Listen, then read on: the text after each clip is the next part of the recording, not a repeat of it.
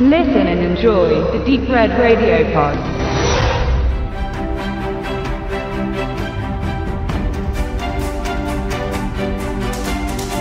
Dass die international aufwühlenden Aufdeckungen des Whistleblowers Edward Snowden filmisches Potenzial innehaben, ist eine logische Schlussfolgerung. Ein Agenten-Thriller nach wahrer Begebenheit. Es kam einem auch nur ein einziger Name in den Sinn, wer das Thema angehen würde. Es brauchte einen politisch interessierten Regisseur, der sein Land liebt und dennoch immer genügend Mut hat, dessen Regierung anzuprangern. Und er sollte eine Respektsperson sein, ein Mann, der Gehör hat, im Filmbusiness und in der Gesellschaft allgemein. Oliver Stone ist offenkundig ein Linker, der mit seinen Präsidentenfilmen JFK, Tatort Dallas und Nixon jeweils komplizierte und unter den Teppich gelagerte und wuchernde Stories auf die Leinwand brachte. Er verleiht sperrigen und trockenen Details einen unterhaltsamen Mantel, wenngleich Nixon doch für jene sehr zäh erscheint, die sich nicht ansatzweise gut genug mit dem politischen Geschehen um die Watergate-Affäre auskennen.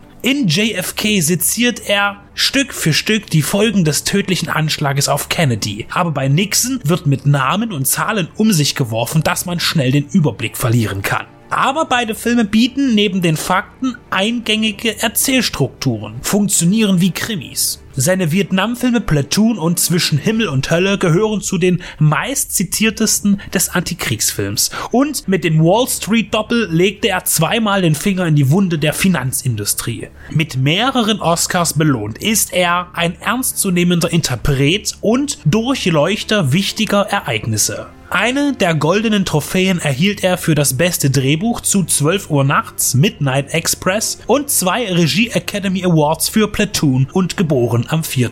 Juli. Besonders schwer sollte er es mit Snowden haben, denn in den USA wollte niemand diese Geschichte verwirklichen oder finanzieren. Kein großes Studio wollte sich an dem Projekt die Finger verbrennen. Gedreht wurde dann in den Münchner Bavaria Studios und an Originalschauplätzen in Hongkong und ein Teil auch in den Vereinigten Staaten. Die Finanzierung kam dann nicht aus dem demokratisch sein wollenden Heimatland des abtrünnig gewordenen Geheimdienstmitarbeiters Snowden. Deutschland beteiligte sich am Budget, das mit 40 Millionen Dollar recht moderat erscheint. Angesichts der dürftigen Einspielergebnisse von circa 34 Millionen Dollar weltweit darf man sich fragen, ob der Film eventuell zu früh kam. Wo in den Köpfen vieler noch immer die zahlreichen Dokumentationen präsent sind, die über die Bildschirme liefen. In den USA wurde der Kinostart immer wieder verschoben und das Interesse angesichts der betroffenen Bevölkerung, der Snowden aufzeigte, dass die Regierung sie flächendeckend bespitzelte, war mehr oder weniger überraschend sehr klein. Wissen wir nach den Nachrichten und den Berichterstattungen im TV wirklich alles über den Fall Snowden, um uns den Film schenken zu können? Nein. Selbst als halbwegs informierte Person kann man noch etwas mitnehmen, mal abgesehen von der gelungenen spielfilmhaften Inszenierung Oliver Stones. Das Drehbuch schrieb er zusammen mit Kieran Fitzgerald, basierend auf den Sachbüchern The Snowden Files, The Inside Story of the World's Most Wanted Man von Luke Harling und Time of the Octopus von Anatoly Kucherena, Snowdens Anwalt im Moskauer Exil. Es beginnt in Hongkong, wo Edward Snowden Kontakt zur Dokumentarfilmerin Laura Poitras und dem Guardian-Journalisten Glenn Greenwald aufnimmt. Ihnen erzählt er seinen Weg bis zu dem Punkt, wo er es für richtig hielt, gegen das Spionagegesetz seines Landes zu verstoßen und die Öffentlichkeit zu erleuchten. In chronologischen Rückblenden sehen wir seinen Aufstieg zu einem der gefragtesten Mitarbeiter im Cyberbereich der US-Verteidigung.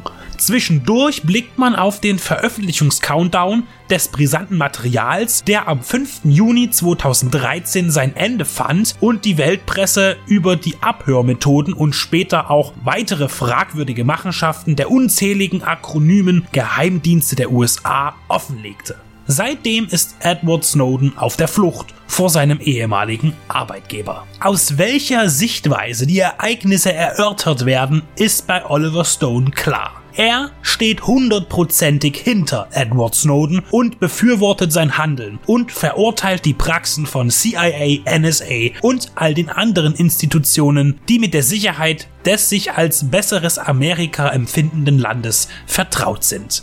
Joseph Gordon-Levitt geht die Rolle in Fleisch und Blut über. Das wirkliche Gesicht und seines verschmelzen zu einer Figur, die wir schnell als Edward Snowden anerkennen. Der Clou ist dann, dass am Ende Snowden selbst zu sehen ist, der Gordon-Levitt in den letzten Minuten als sich selbst ablöst. Man kann den Politikern widersprechen und trotzdem Patriot sein. Ist ein Satz, den wir von Snowdens Ausbilder Corbin O'Brien zu hören bekommen. Genau das tut Edward Snowden und steht damit nun im Konflikt mit der Regierung, die ihn am liebsten schnell in die Finger bekommen möchte, um ihn zur Rechenschaft zu ziehen. Dieser Mann wird den Rest seines Lebens auf der Flucht sein und es wird nicht der letzte Film sein, der über ihn gedreht wird. Oliver Stone ist ein gutes Werk gelungen, das leider zu zeitig eine Geschichte vertiefen möchte, die noch allzu sehr vor unseren Augen steht. Ihm gelang ein Biopic mit deutlicher politischer Ausrichtung ohne Interpretation Interpretationsspielraum, ob Snowden recht oder unrecht gehandelt hat. Was wichtig und gut ist. Dazu integriert er im letzten Drittel ein Agentenfilm-Flair, das es dem Blockbuster-Autisten ermöglicht, sich auch bei dieser ernsten Sache wohlzufühlen. Snowden ist gelungen zusammengefasste junge Historie, die im Kino missachtet wurde und im Home Entertainment hoffentlich mehr Anklang findet.